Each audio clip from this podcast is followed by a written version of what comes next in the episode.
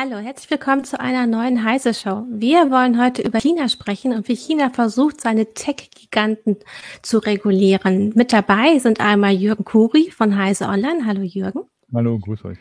Und Stefan Krempel, ein freier Journalist, der für Heise sehr, sehr viel schreibt. Und du hast, äh, hallo Stefan erstmal. Hallo. Hi Stefan. Du hast äh, auch in letzter Zeit ziemlich viel über China für uns geschrieben. Ähm, da passiert gerade eine ganze Menge. Ähm, die legen ihre großen Tech-Unternehmen an die Kandare beziehungsweise an die Leine. Und vielleicht kannst du uns genauer erklären, was dahinter steckt. Also was passiert dort gerade? Ja, also es gibt ja schon einen relativ starken Tech-Crackdown in China. Also die chinesische politische Führung, also die kommunistische Partei vor allem und Staatschef Xi Jinping inzwischen auch ist sehr stark mit dabei involviert. Die gehen jetzt sehr stark gegen die nationalen Technologiekonzerne vor, also zu nennen sind vor allem Alibaba, Baidu, Tencent und der Fahrdienstvermittler Didi. Die stehen da im Zentrum der Kritik. Und da wird auch jetzt relativ stark hantiert, also auch ohne Rücksicht auf Verluste. Da wird auch das Börsen, äh, also Börsengänge werden verhindert, zum Beispiel von der Finanztochter von Alibaba, von Endpay. Das wurde ja mal ganz schnell abgesagt. Und welche schon an der Börse sind und schon Marktkapitalisierung haben, bei denen wird eben auch ohne Rücksicht auf Verluste wirklich hier äh, draufgeschlagen, mehr oder weniger, dass hier auch die Börsenkurse purzeln und alles. Ähm, das Ganze muss man sich so ein bisschen erklären, damit oder das Grundverständnis ist erstmal, dass es in China natürlich nach wie vor den Kommunismus gibt. Das vergessen viele westliche Beobachter sehr gerne wieder. Die denken alle, es ist dort schon genauso kapitalistisch wie hier. Und tatsächlich hat das auch die kommunistische Führung auch jahrelang ja unterstützt. Also sie hat das Unternehmertum äh, ganz bewusst gefördert und hat auch diese Tech-Riesen durchaus erstmal walten lassen. Also das war alles erstmal soweit, äh, ging alles erstmal so wie, ähnlich wie im Westen, so wie im Silicon Valley. Das war natürlich das Vorbild.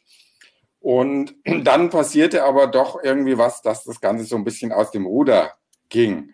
Und wie in Europa und wie in den USA ist jetzt eben die Frage, wie reguliert man das wieder? Wie kriegt man diese Tech-Riesen wieder irgendwie unter Kontrolle? Und da ist jetzt eben der aktuelle Stand, dass das Ruder eben sehr stark zurückgerudert wird. Was, was heißt das ganz konkret jetzt zum Beispiel, wenn man sich Tencent anguckt? Also was haben die jetzt, was mussten die ändern oder müssen die ändern? Ja, es gibt jetzt sehr konkrete Regeln, eben wie man zum Beispiel Empfehlungsalgorithmen einsetzen darf. Die sind gerade in der Mache. Sind erste Durchsetzungsrichtlinien dafür schon veröffentlicht worden und auch übergeordnet neue Richtlinien für künstliche Intelligenz allgemein. Und die werden dann eben sehr viel stärker ihre ganzen Empfehlungsalgorithmen äh, nach ganz gemeinen, äh, offensichtlichen Kriterien eben ausrichten müssen. Zum Beispiel müssen sie eben die Kultur dann fördern. Sie müssen eben darauf achten, dass das Wohl der Bevölkerung sehr viel stärker eingehalten wird. Es gibt da sehr klare Vorgaben, was diese Algorithmen noch machen dürfen. Also da wird sehr stark äh, eingegriffen.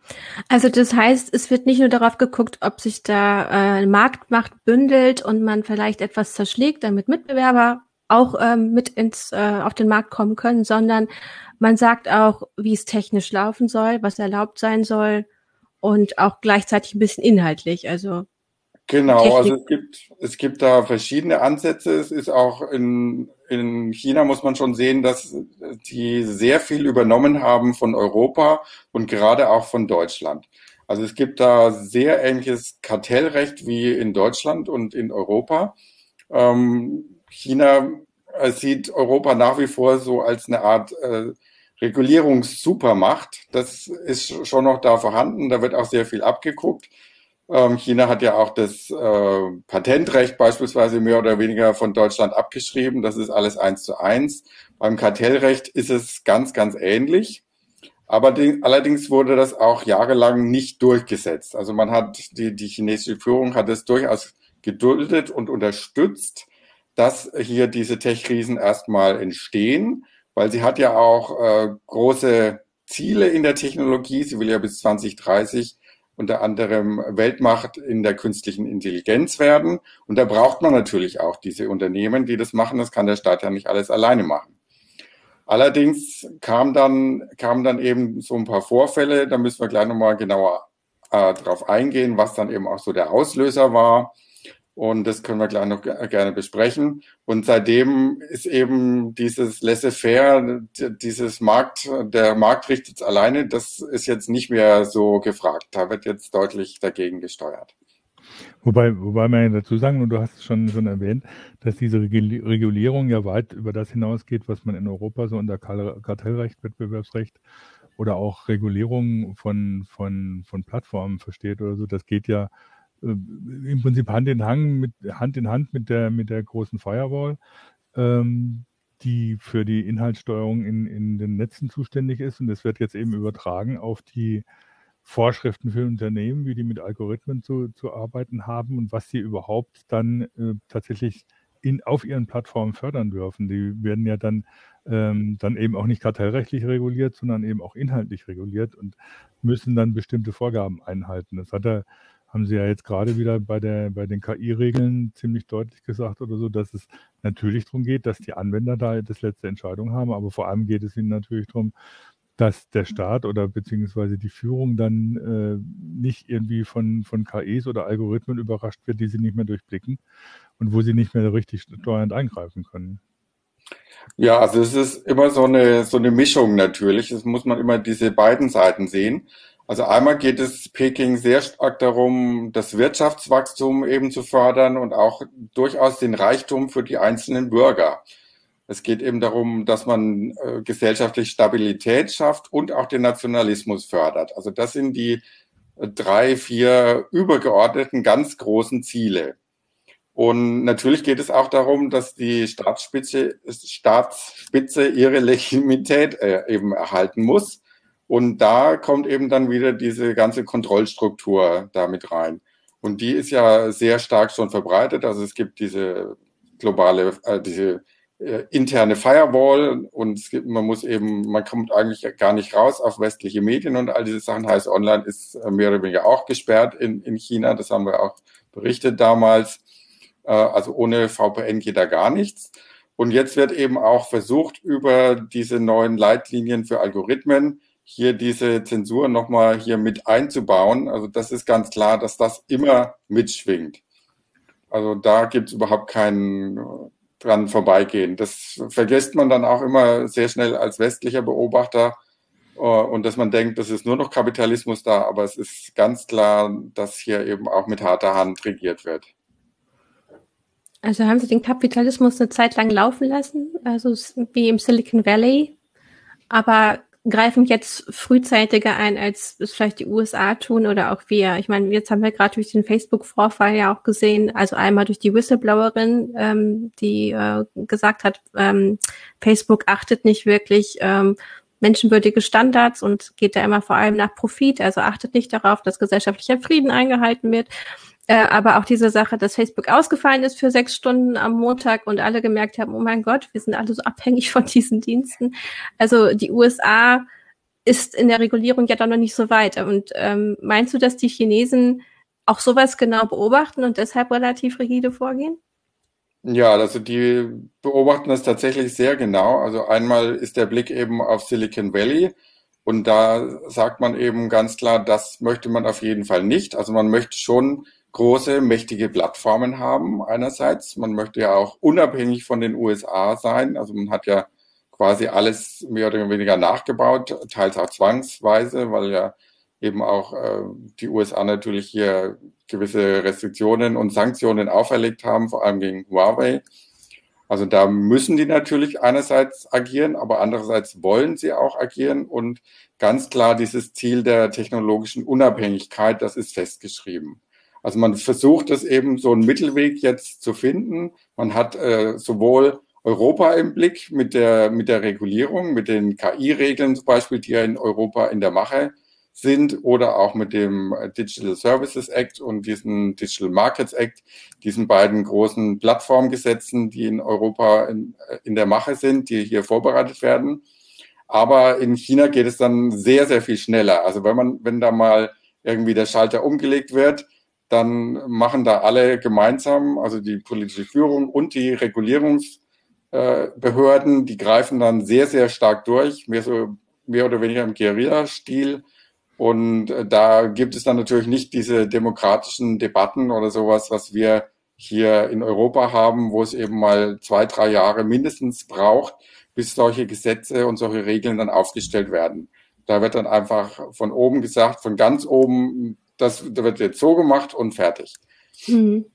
Du hattest angedeutet, Oh, Entschuldigung, Jürgen, mach du erst Das hat man ja, im, im, Prinzip fing das ja so ein bisschen mit Jack Ma an, ne? Da, das hat ja, man ja, das ist deutlich gemerkt, dass äh, der hält irgendwie so eine große Rede und kritisiert irgendwie das Finanzwesen in China und zack, plötzlich war er von der Bildfläche verschwunden und sein Konzern wurde doch etwas stärker angefasst, äh, was, was die Pläne angeht. Und jetzt, äh, jetzt taucht er wieder in der Öffentlichkeit auf und predigt irgendwie so, die, dass man doch den Xi Jinping-Lehren befolgen solle und das entsprechend machen muss. Das war schon sehr deutlich, ne, dass da einer sich zu weit vorgewagt hat. Und dann gab es gleich eins auf den Deckel.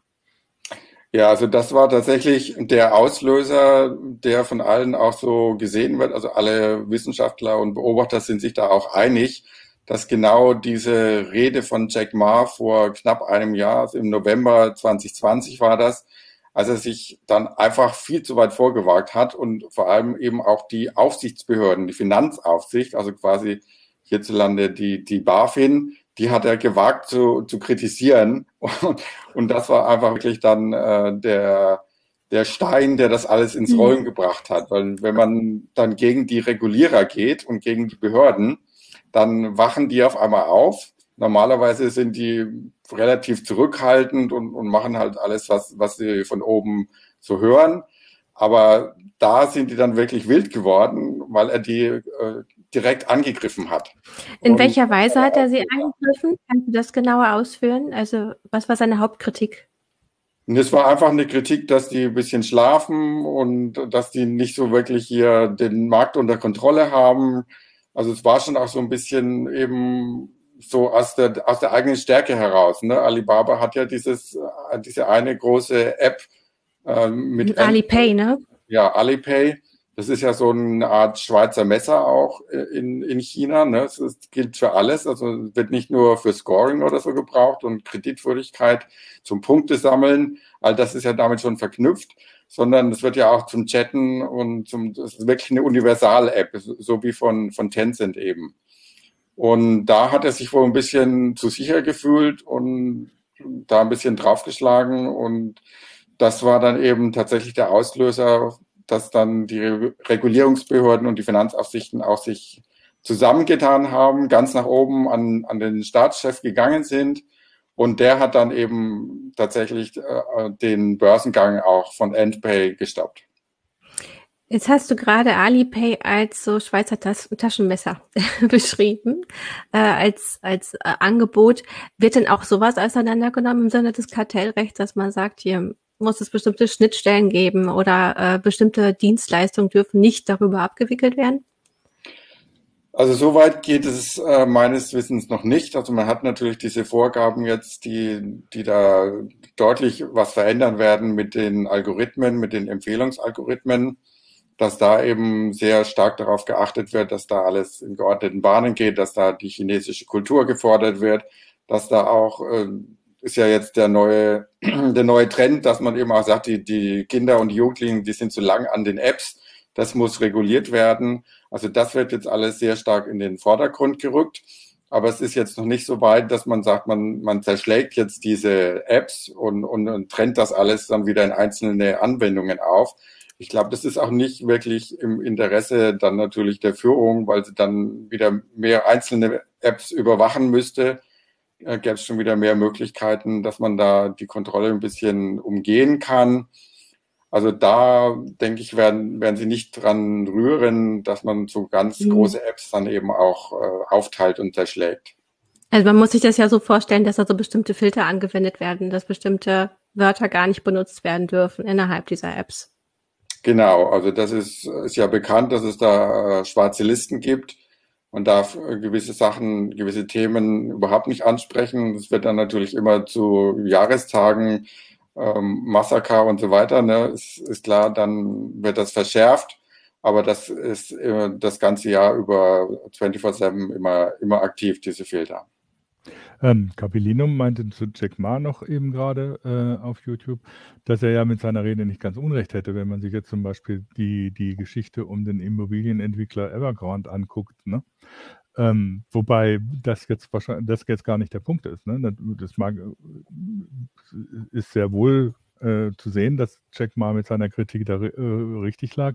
Nur der Punkt ist ja nicht, dass er recht hatte, sondern dass er das öffentlich die Führung kritisiert hat. Und das funktioniert gerade, wenn man in so einer Position ist wie Jack Ma, also so eine wirtschaftliche Macht ihn schon äh, hat, für die chinesische Führung schlicht nicht. Das heißt, da mag er recht haben, wie er will, er kriegt dann halt trotzdem eins auf den Deckel, mhm. beziehungsweise wird zum Anlass genommen, um genau diese Konzerne, die das dann unter Umständen in Frage stellen können, stärker an die Kandare zu nehmen. Also das ist eben genau diese, dieser Punkt, den du schon betont hast, Stefan, ne? dass es eben immer diese Mischung ist aus wirtschaftlicher Entwicklung, um ja, was Xi Jinping immer so sagt, jeder soll äh, wohlhabend sein in China und auf der anderen Seite die inhaltliche und politische Kontrolle, dass eben ähm, die Führung bis in das letzte Detail äh, trotzdem immer noch das Sagen hat und, und bestimmen kann, was passiert. Und das hat da hat Jack Ma äh, im Prinzip in Westminster gestochen und äh, hat dann entsprechend die ähm, Konsequenzen zu spüren bekommen.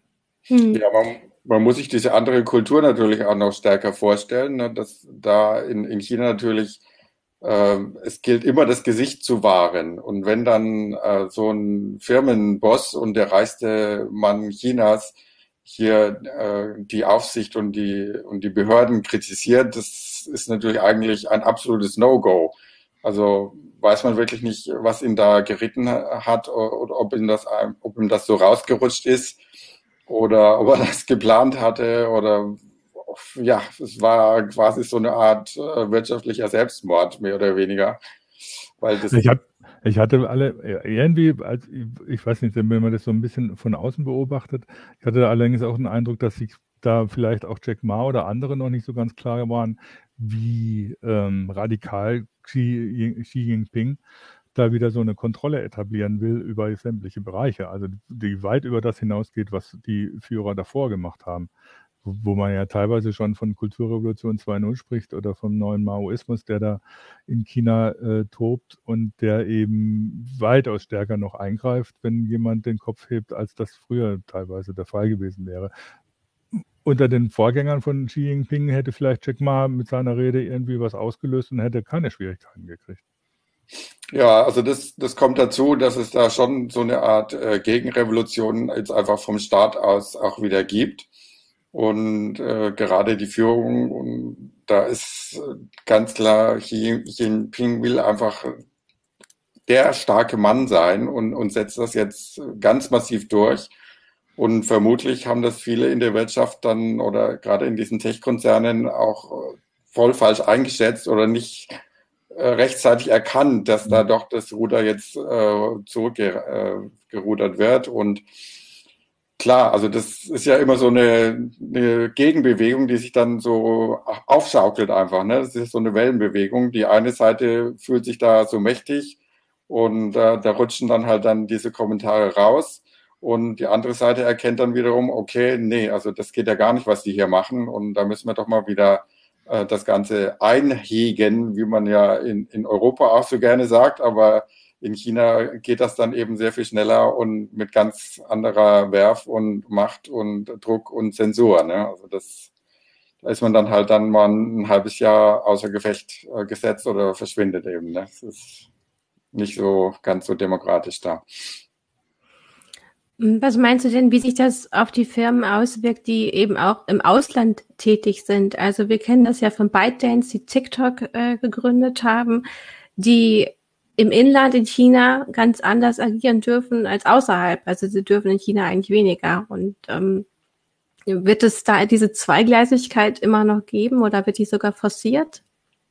Ja, das ist wirklich so ein Ritt mit dem Drachen dann im wahrsten Sinne des Wortes auch für die für diese Unternehmen. Die müssen natürlich einerseits immer darauf achten, dass sie eben sich nicht zu weit vorwagen, dass sie auch nicht zu mächtig werden und zu viel äh, Geld anhäufen. Ähm, andererseits ist es durchaus natürlich gewünscht, dass äh, chinesische Inter Unternehmen im Ausland und in Europa und in den USA auch Marktanteile erobern und dass sie dort äh, groß werden und Marktführer vielleicht sogar werden sollen natürlich. All das wird natürlich von der Führung unterstützt, aber eben nur in diesen gewissen Grenzen. Es muss halt immer äh, sichergestellt sein, dass letzten Endes die politische Führung nicht äh, darunter leidet, dass sie nicht angegriffen wird, dass alles eben doch auch dann zum Wohl des Volkes mehr oder weniger äh, passiert, dass also nicht die, die Unternehmen und vor allem die Unternehmensführer äh, zu reich werden und ihren Reichtum auch eben nicht so zeigen und ihre Macht vor allem auch nicht zeigen. Also da muss man dann schon ein bisschen aufpassen und das alles äh, sehr geschickt lavieren und hantieren. Wenn man so einige Videos aus China sieht über soziale Netzwerke, hat man aber, oder habe ich auf jeden Fall manchmal den Eindruck, dass Reichtum schon gerne gezeigt wird oder auch Konsum. Und äh, du hast auch geschrieben für Heise Online, dass sie jetzt versuchen, oder dass selbst KI dafür sorgen soll, äh, die Ungleichheit ähm, nicht zu fördern, also dass Konsum auch nicht ähm, propagiert werden soll. Äh, passiert das tatsächlich? Weil ich, dann dürften einige Videos ja gar nicht entstehen, die man so sieht. Ja, ich denke, da wird man schon jetzt auch ein Zurückrudern auch da sehen. Ne? Also wenn da um diese Kulturrevolution 2.0 mehr oder weniger ausgerufen worden ist, dann wird man das mehr oder weniger zeitversetzt dann auch in den öffentlichen Videos sehen und was da gepostet wird. Ich denke, dass es nicht mehr so richtig on vogue ist, äh, in, in künftiger Zeit äh, da in, in Shanghai sich zu, zu filmen oder auf TikTok dann zu stellen, wie man da shoppt und einkauft und das Geld raushaut und so. Also ich denke, da ist schon wieder jetzt so ein bisschen ja, runterfahren und ja, mehr Anstand zeigen, auch gegenüber den anderen. Ich denke, das ist äh, sehr stark jetzt gefragt. Heißt das auch, dass die, diese, dieses Social Scoring System, von dem die ganze Zeit geredet wird in China, das ja so noch nicht so wirklich richtig komplett funktioniert, dass das jetzt noch stärker in Angriff genommen wird? Das würde ja genau in diese Richtung dann auch immer gehen, ne? Hm, da gibt's noch keine eindeutigen Signale jetzt, ob das tatsächlich überhaupt ähm, richtig funktioniert. Mhm. Also es gibt nach wie vor nur diese, es sollte ja eigentlich äh, schon bis zum 2020 eigentlich ein China-weites ähm, Social Scoring System geben. Das hat nicht geklappt. Es gibt nach wie vor nur diese mehreren Pilotprojekte in einzelnen Städten und Regionen. Und da gibt es aber jetzt auch noch keine so tollen Auswertungen oder solche Sachen.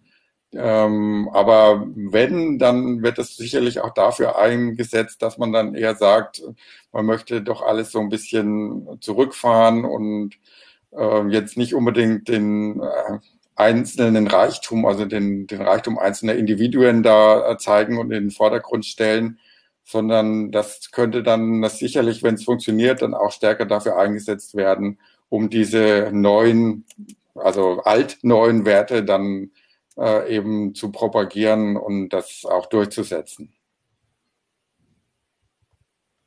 Ähm, was, was mich so ein bisschen wundert, ist, ähm, die haben jetzt die ganze Zeit versucht, also China und die, die Führung haben ja die ganze Zeit versucht, irgendwie so, so stark gegenzuhalten, wenn chinesische Firmen kritisiert wurden, wenn sie im Ausland investiert wurden, von wegen, das würde jetzt nicht nach, äh, nicht unter Kontrolle des Staates stehen, sondern es wären halt die Interessen der Firmen und die würden da entsprechende Technik liefern. Also Huawei war natürlich, ist natürlich das große Beispiel, ne, was die stark im Westen unter Beschuss geraten sind, weil sie angeblich ja von der chinesischen Führung kontrolliert werden und dann eben entsprechend auch Hintertüren einbauen oder äh, Killschalter, damit man die Infrastruktur einfach lahmlegen kann. Wenn die chinesische Führung jetzt vorgeht, dann stützt es diese Argumente ja eigentlich. Genau, wenn sie sagen, sie wollen, oder wenn sie im Prinzip beweisen, dass sie die Firmen viel stärker unter Kontrolle haben, als das, als das manche früher befürchtet haben. Das würde ja im Prinzip gegen die Strategie laufen, dass man eben im Ausland auch stark investiert und versucht, da äh, in, die, in die Ökonomien reinzukommen. Ja, das ist eben diese Zweischneidigkeit und auch dieses äh, Problem, das damit entsteht. Also das, das Zeichen von oben ist ganz klar, dass hier mit reinregiert wird in die Unternehmen, dass hier eben starke, sehr starke Vorgaben gemacht wird, dass also die Regulierung hier deutlich stärker im Moment auch ist als in, in Europa, als auch in den USA, als im Silicon Valley. Das ist ganz klar, das ist dieses Zeichen. Und das hat die Führung aber jetzt anscheinend mal als nötig erachtet, um sich überhaupt wieder einen gewissen Machtanspruch eben da zu verschaffen. Und äh, Huawei oder so hört man im Moment äh, sehr wenig eigentlich in der ganzen Debatte. Also das versucht man dann wohl auch so ein bisschen rauszunehmen jetzt und äh, das jetzt nicht so in den Vordergrund zu stellen. Ähm, aber mittelfristig ist, führt das natürlich wieder zu der Kritik aus dem Westen dann, dass man hier sagen kann, okay, das, diese äh, äh, Unternehmen sind doch sehr stark eben reguliert und vom mhm. Staat kontrolliert. Ich denke, da, das sieht man jetzt auf jeden Fall tatsächlich wieder. Und das macht ja dann nicht nur möglicherweise Probleme bei so Firmen wie Huawei, die einfach äh, Produkte, Technik nach Europa oder nach USA verkaufen wollen. Wenn man sich anguckt, dass der größte Einzelanteilseigner bei Daimler-Benz chinesischer Staatsfonds ist, ist es ja auch irgendwie so eine Geschichte oder so, wo dann Leute sehr schnell skeptisch werden, beziehungsweise man sich fragt oder so, was, wie das da weitergeht. Ja, das ist auch tatsächlich so ein Problem dann mehr oder weniger für die Weltwirtschaft natürlich. Also ähm, viele haben ja auch, viele Fonds haben ja auch angelegt in, in China in der letzten mhm. Zeit und jetzt auf einmal sagen die Manager, nee, wir, wir gehen jetzt da komplett raus aus dem Markt. Das ist uns zu ungewiss, was da passiert und ob da wirklich äh, starke Unternehmen gewünscht werden oder zumindest an, auch an den Börsen oder in der Kapitalisierung starke Unternehmen. Und da sind jetzt so ein paar Warnleuchten auch bei internationalen ähm, Managern und Geldmarktmanagern eben aufgeleuchtet. Okay, weil man sich da einfach nicht, auf, nicht mehr auf dieses kapitalistische Prinzip ähm, verlassen kann, was da vorherrschte. Ähm, du hast ganz am Anfang einmal gesagt, dass die DSGVO auch ein Vorbild ist für die chinesische Regulierung. Aber Datenschutz ist ja da eigentlich, wird ja ganz anders verstanden, wenn man eben sagt, man hat Zensur und man möchte gerne Inhalte kontrollieren. Inwieweit ist das denn dann Vorbild? Also welche Teile der DSGVO? Ja, also die DSGVO ist schon äh, prinzipiell da Vorbild und äh, China hat ja vor kurzem erst eben ein ähnliches Datenschutzgesetz tatsächlich auch erlassen. Allerdings, ähm, die DSGVO muss man ja auch wissen, die bezieht sich ja auch in Europa vor allem auf die Wirtschaft. Also da geht es vor allem um die Regulierung der, der Unternehmen. Und es gibt aber halt noch eine Richtlinie, eine parallele Richtlinie für den Bereich Justiz und Inneres, also Polizei und, und diese ganzen Strafverfolgungsbehörden, Gerichte und sowas fehlt dann in China eben ganz. Da gibt es keine vergleichbaren Regeln. Also es ist immer so, dass die ganzen Regeln dann nur gegen die Wirtschaft gerichtet sind und sich äh, nicht auf die staatlichen Behörden beziehen. Also man hat jetzt natürlich auch als chinesischer Bürger keine Auskunftsrechte gegen, gegenüber dem Staat und gegen den äh, Behörden. Das äh, ist, äh, also was alles hier in der DSGVO oder in der parallelen Richtlinie verankert ist, diese ganzen Kontroll Kontrollrechte, diese Nachfragerechte, diese Transparenzrechte oder auch Rechte wie, dass man in Datenbanken gucken darf und dann auch löschen, äh, darauf drängen darf, dass die eigenen Daten gelöscht werden oder korrigiert werden. All diese Nutzerrechte, die gibt es in China nicht sondern es gibt eben allein die Rechte schon auch äh, für Auskunft gegenüber Firmen. Die müssen da schon auch eben was tun, aber nicht äh, gegenüber Behörden. Und ähm, da können wir auch noch mal kurz drauf kommen. Du hast gesagt, KI soll jetzt also künstliche Intelligenzen sollen jetzt auch ähm, reguliert werden und da darf man aber besonders reingucken. Also da gibt es auch spezielle Vorgaben, äh, dass da auch keine Diskriminierung stattfinden darf, ähm, dass man den Einsatz von künstlicher Intelligenz auch als Bürgerin ablehnen darf. Habe ich das richtig verstanden? Ja, also da gibt es eben auch tatsächlich jetzt diese neuen Regeln, dass man da schon auch mehr Transparenz vor allem reinbringen äh, will und dass man eben als Bürger, da könnte ich dann zum Beispiel sagen, also ich möchte jetzt hier diesen, äh, bei diesem Empfehlungsalgorithmus äh, von Baidu oder von Tencent oder von äh, Alibaba eben wissen, was, wie kommt das denn zustande? Das ist ähnlich wie in Europa auch wieder. Da gibt es ja auch äh, ähnliche Vorschriften bereits. Das, das gibt es auch, aber man könnte jetzt natürlich nicht äh, sagen, ich will jetzt diesen äh, Social Scoring Mechanismus äh, vom Staat irgendwie da irgendwie Einblick gewinnen. Also es ist genau der, der gleiche Ansatz wie beim Datenschutz. Die staatlichen Behörden sind weitgehend außen vor. Ich kann eben mehr Rechte bekommen gegenüber den Unternehmen, aber nicht gegenüber dem Staat. Hm, aber ähm, soweit ich das richtig verstanden habe, wollen Sie halt auch so ein ganzes Kontrollsystem aufbauen, um KI in Zukunft besser kontrollieren zu können. Ähm, kannst ja, du sagen? Auch, äh, ist natürlich auch Interesse dann praktisch der politischen Führung, dass sie selber die KI kontrollieren können. Was dann eher nicht so für die Bürger ist, sondern dass man sagt, dass die hierarchischen Strukturen der KP dann eben genau wissen, was passiert, beziehungsweise sich den Eingriff vorbehalten, äh, da entsprechende Maßnahmen ergreifen zu können. Ja, also es geht übergeordnet ist so der Ansatz eben so vertrauenswürdige KI. Das hört sich gut an und ist ja auch in, in Deutschland und in Europa genau dasselbe Stichwort. Aber wenn man dann halt genauer reinschaut, dann geht es eben sehr schnell wieder darum, dass die Leitlinien auch ein Verbot enthalten, dass KI-Produkte und Dienste für illegale Zwecke eingesetzt werden. Also untersagt wird beispielsweise damit die Sicherheit des Landes, der Öffentlichkeit oder von Produkten ernsthaft zu gefährden. Ähm, einige Systeme dürfen auch nicht dem öffentlichen Interesse eben schaden. Das sieht man dann schon. Also Produktsicherheit und so, da würde Europa und würden wir alle mitgehen. Aber wenn es dann um, um diese Kontrolle und Durchsetzung eben der Sicherheit geht und so, da ja, da würden wir dann doch eher auf demokratischere Regeln dann hoffen. Ja, hm. es ist, ist, ja manchmal auch echt schwierig, wenn, wenn chinesische Texte übersetzt werden oder wenn, wenn man die Sachen liest. Ähm, wenn man so ein bisschen die Geschichte kennt, kommt man sich da manchmal oder zunehmend, wenn man solche Sachen liest, auch Verordnungen vor, dass da wieder so sehr viel maoistische Verklausulierungen drin sind, die dann irgendwie so im Westen irgendwie sich ganz gut anhören, aber in Wirklichkeit was ganz anderes meinen. Das ist teilweise finde ich das echt schwierig, da den, den Unterschied äh, wirklich deutlich zu machen, weil da steckt dann oft mehr dahinter, als man jetzt so auf den ersten Blick äh, vielleicht lesen kann. Mhm.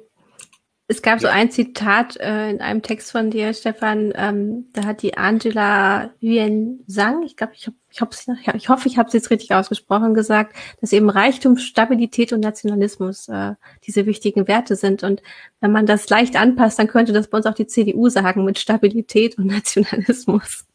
Also es ist wirklich die Frage, welches System dahinter steckt, so wie Jürgen das jetzt gesagt hat, ne? Also welche welche Glaubenssätze auch, wie, wie die Staatsbildung ist. Ja, also wenn man sich das so anschaut, auch diese Regeln für die Algorithmen und so, mm, für man muss da schon so ein bisschen Verständnis auch für die Kultur dort natürlich haben. Ne? Also da steht dann eben stehen dann ganz klare Anforderungen von wegen, die Anbieter halten sich an Gesetz und Recht und an diese Vorgaben und an diese Leitlinie und an die Kultur und die dürfen das nicht und so.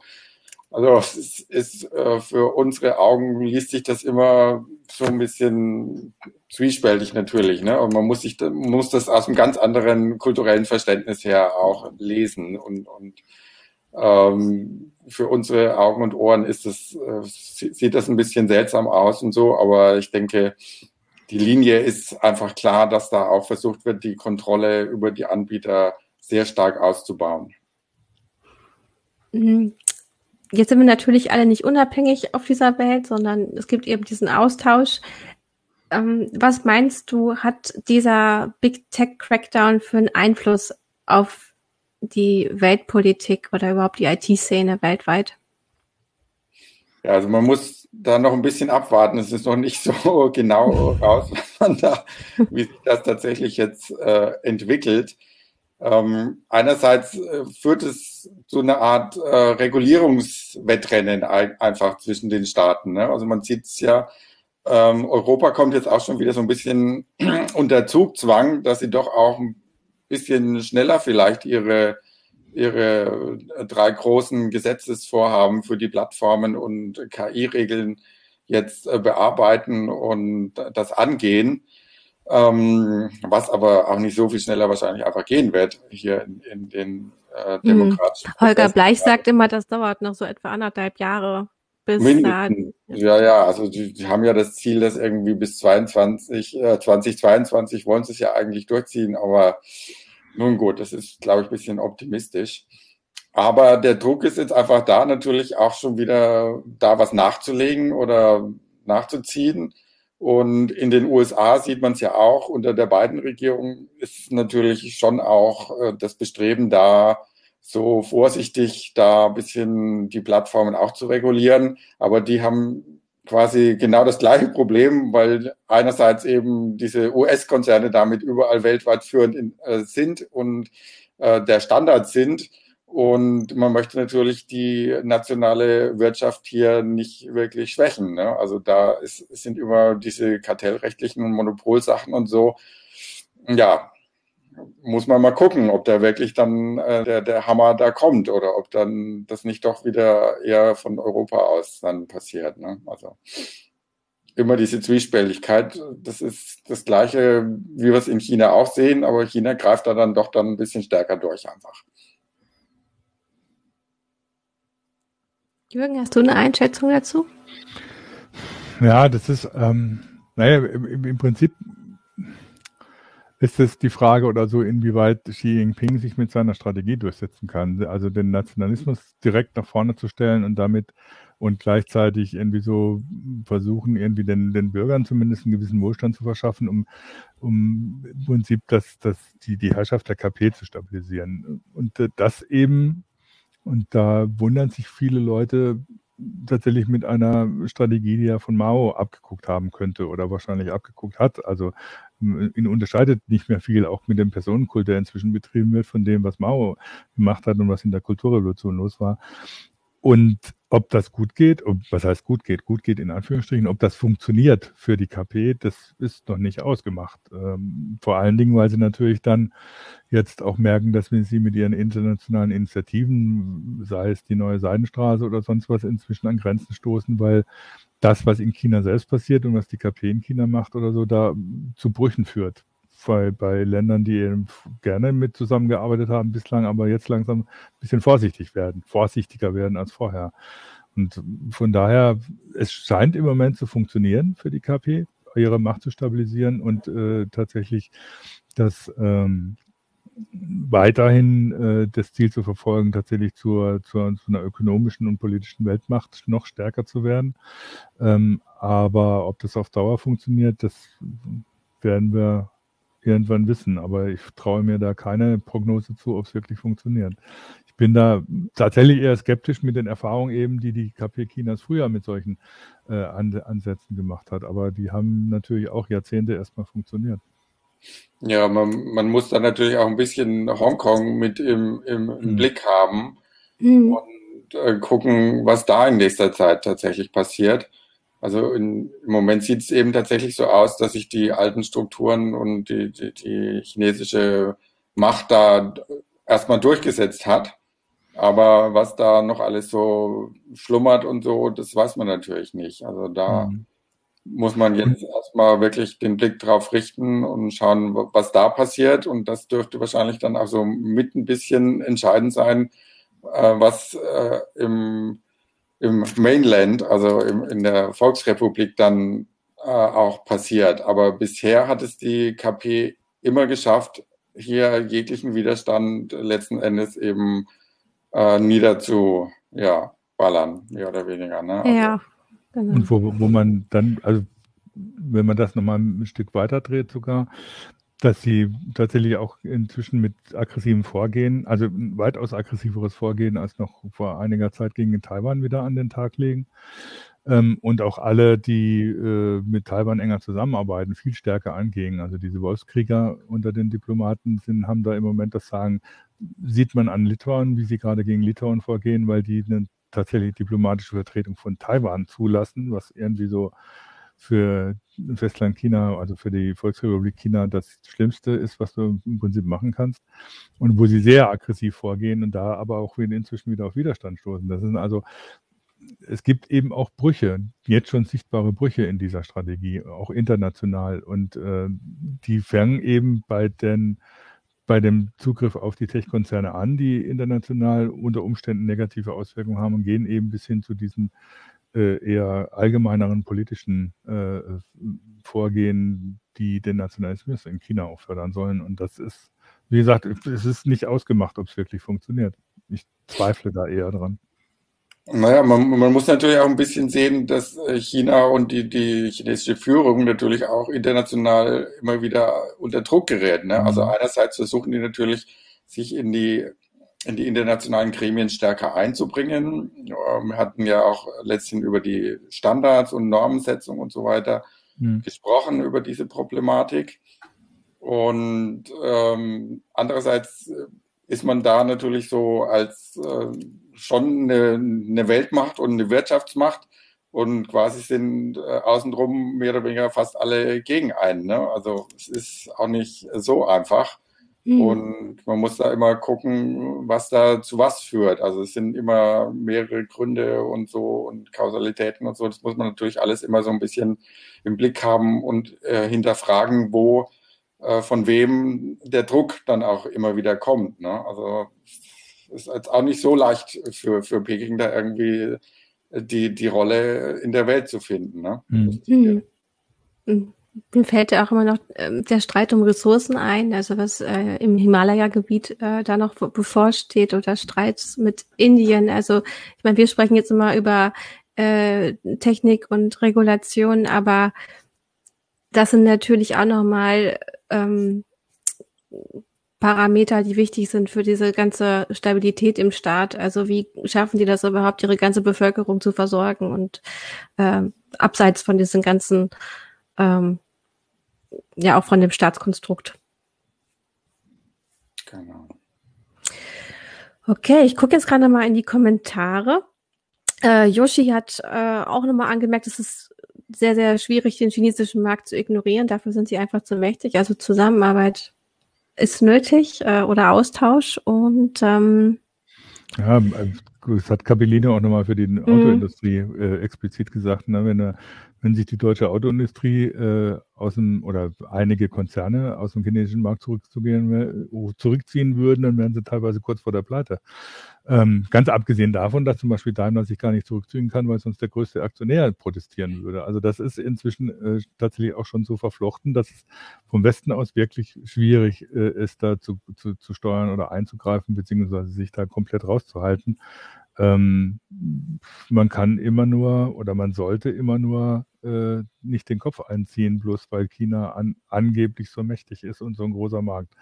Wenn mhm. eben die Sachen passieren, die Menschenrechtsverletzungen oder was auch immer oder wie, wie der Staat überhaupt operiert. Mhm. Äh, hier wird auch noch mal kurz gefragt, ob wir aktuell Angst vor einer Immobilienblase in China haben. Äh, du hattest das kurz angemerkt, Jürgen. Kannst du das noch mal für einige Zuschauerinnen und Zuschauer zusammenfassen, was da passiert ist?